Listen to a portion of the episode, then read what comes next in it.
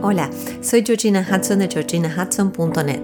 Este podcast ha sido concebido para acompañarte en el camino del autoconocimiento y el bienestar, y para que juntos tracemos un mapa para alinear mente y corazón.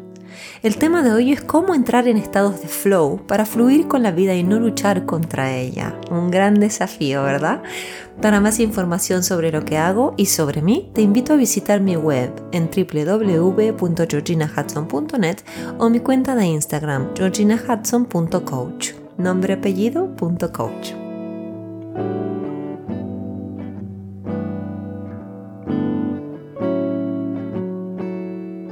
Hola, hola, hola. ¿Cómo estás hoy? Feliz semana. Y te quiero contar que me he certificado oficialmente en Coaching de Flow. Soy coach de Flow. Es decir, me he especializado en ayudar a mis clientes a entrar en estados donde fluyen con la vida. El concepto de flow, que en castellano sería fluir o flujo, si uno lo traduce literalmente, fue desarrollado por un psicólogo con un apellido muy difícil, a ver si me sale, Csikszentmihalyi, y que describió esta actividad como el estado en el que la persona se encuentra cuando está completamente absorta en una actividad por su propio placer y disfrute, y durante la cual el tiempo vuela y las acciones, pensamientos y movimientos se suceden naturalmente unas después de las otras y sin pausa. Los principios de flow, quiero que sepas, están disponibles para cualquier persona que desee aumentar su potencial general y vivir y esto es muy importante, con una mentalidad ágil y de realización personal. En un estado de flujo ocurre una alquimia muy fuerte. ¿Por qué? Porque la confianza reemplaza el miedo y se destraba todo nuestro potencial. Y seguramente te pasó alguna vez, ¿no? Que sentías una inspiración total, que te salían las cosas naturalmente y sin estrés y sin hacer fuerza, sin empujar. Lo que quiero hacer en la publicación de hoy, en este podcast, es una diferenciación con la descripción en detalle que ya hice en otras publicaciones. Vas a encontrar el link en la versión escrita de lo que estoy diciendo. Hoy lo que me propongo y me propuse fue hablarte desde mi experiencia, desde mi experiencia y no solo describir el tema o hablar sobre el tema, ¿se entiende? Desde mí y no sobre eh, lo que es esto. Yo precisamente no he sido la reina del flow, como dice esa serie de Netflix que no he visto, pero me encanta el título.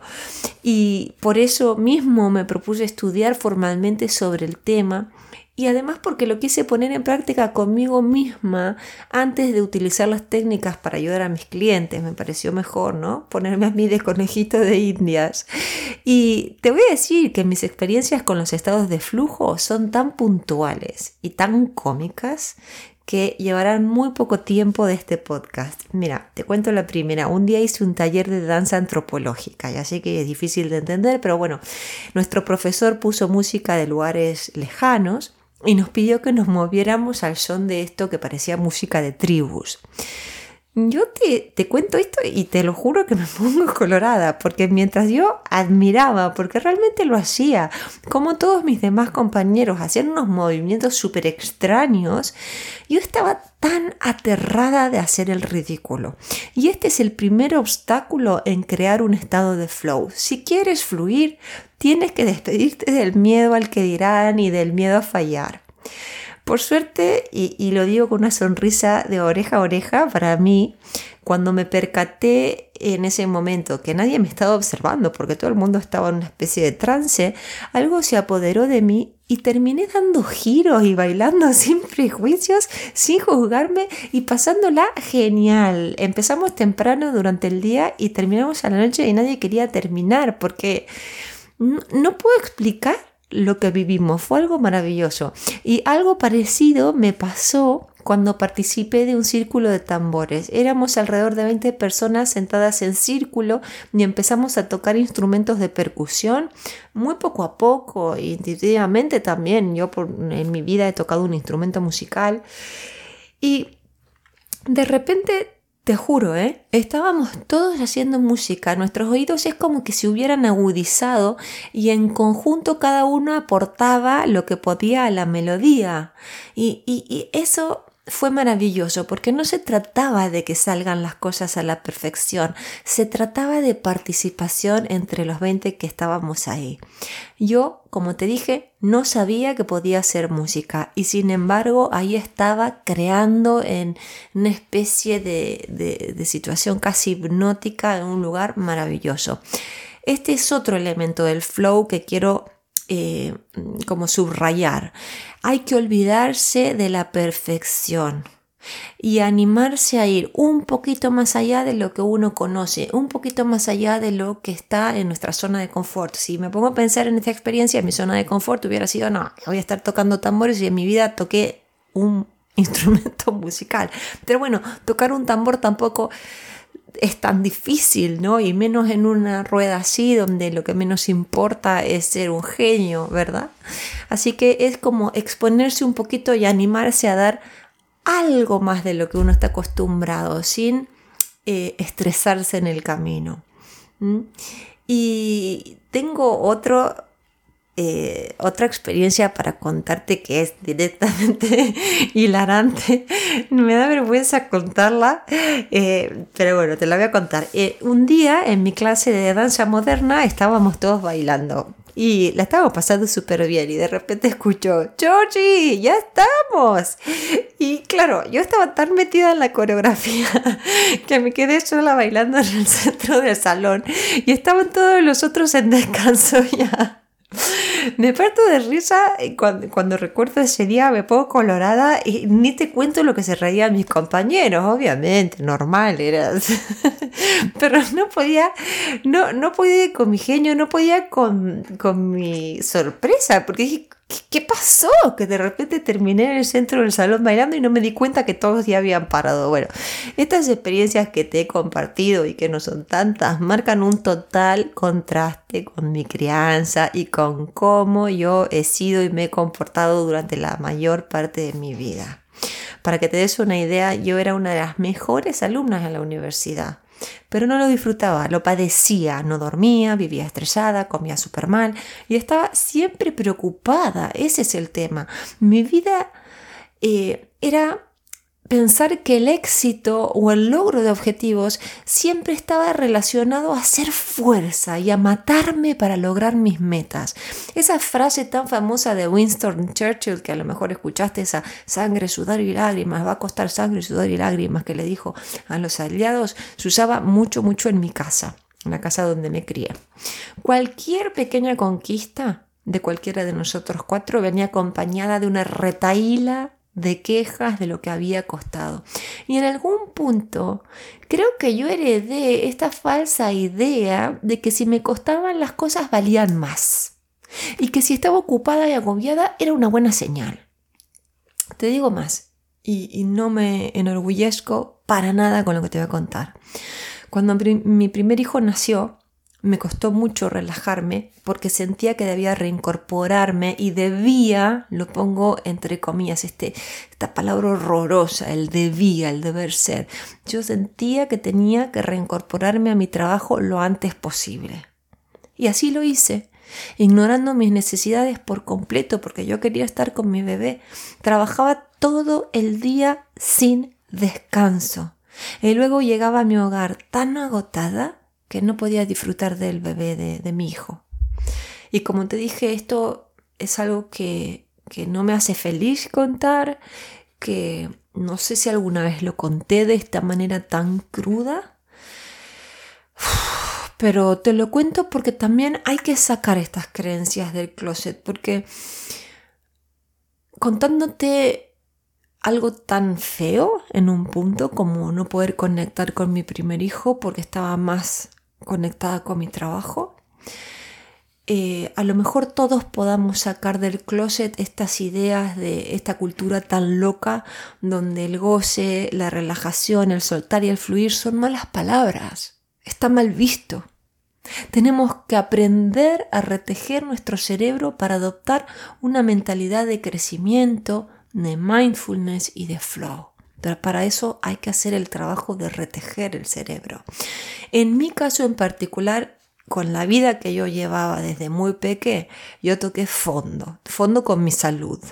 Y no me quedó otra alternativa que reflotar y reaprender mi forma de vivir, desaprender lo que había aprendido y volver a aprender una nueva forma de vivir esta vida.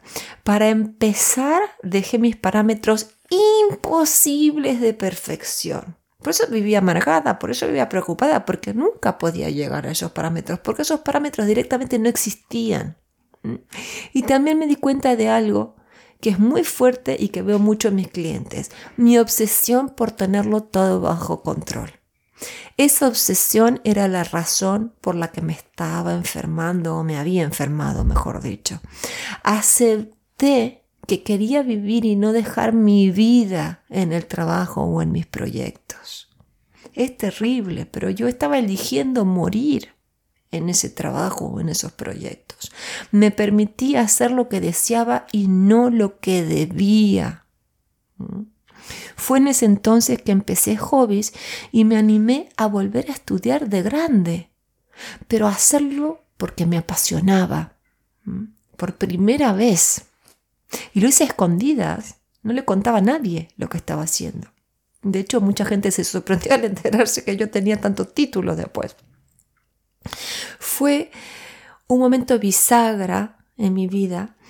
Me sentía desafiada, por supuesto, por todos estos nuevos espacios que empezaba a transitar y por todos los retos ¿no? que, que significaban para mí estudiar una nueva carrera, hacer cursos de, de, cosas que ni siquiera eran populares, pero que a mí me generaban curiosidad, como el mindfulness, por ejemplo, que nadie entendía qué era en ese momento.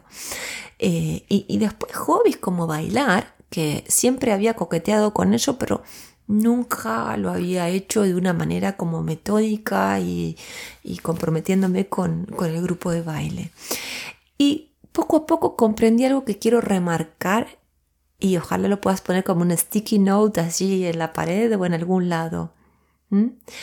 Comprendí que mi calidad de vida estaba directamente relacionada con el respeto que le tenía a mi vida interior. Te lo repito. Y me lo repito a mí misma, ¿eh? Comprendí que mi calidad de vida estaba directamente relacionada con el respeto que le tenía a mi vida interior. Me atreví a ir más allá de los mandatos, a realizar las cosas por simple gozo y a bajarle el volumen a mi ego. Tal vez te estés diciendo, pero yo no puedo darme ese lujo. Tú pudiste, pero yo no puedo. Déjame decirte una cosa, yo construí una vida minimalista, yo aprendí a vivir con muy poco. Sabía vivir con mucho, pero aprendí a vivir con muchísimo menos. Y aún así, te comprendo si me dices que tu trabajo es pesado y que por ahora no lo puedes cambiar. Pero te aseguro que puedes procurar tener momentos del día y de la semana en el que entres en flow y eso te dará fuerza para seguir adelante con el resto de las cosas que tengas que hacer en el día a día. Si te interesa el tema, escríbeme que con muchísimo gusto te voy a compartir más sobre mi formación y cómo esta puede ayudarte. Espero que te haya gustado esta publicación, seguramente te has reído de mí, mis ridiculeces.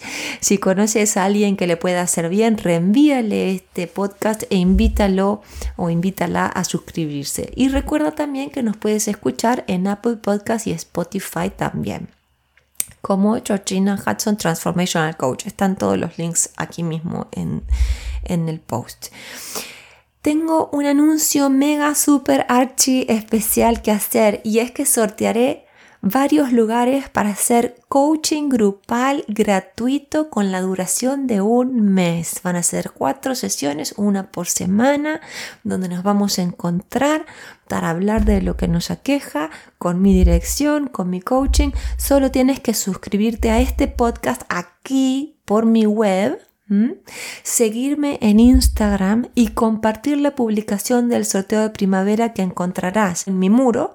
Lo compartes también tú en tu cuenta y vamos a ir verificando estos tres pasos muy simples. Entonces, suscribirte a este podcast, seguirme en Instagram y compartir la publicación del sorteo en tu cuenta.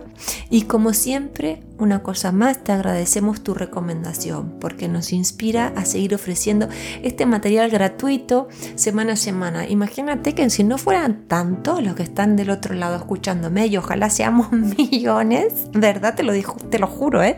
No me animaría a contar tantas miserias, tantas ridiculeces, tantas cosas un poco locas de mi vida. Así que gracias por estar, gracias por tu recomendación y continúa haciéndolo porque eso es lo que más, más fuerza nos da. Un abrazo grande.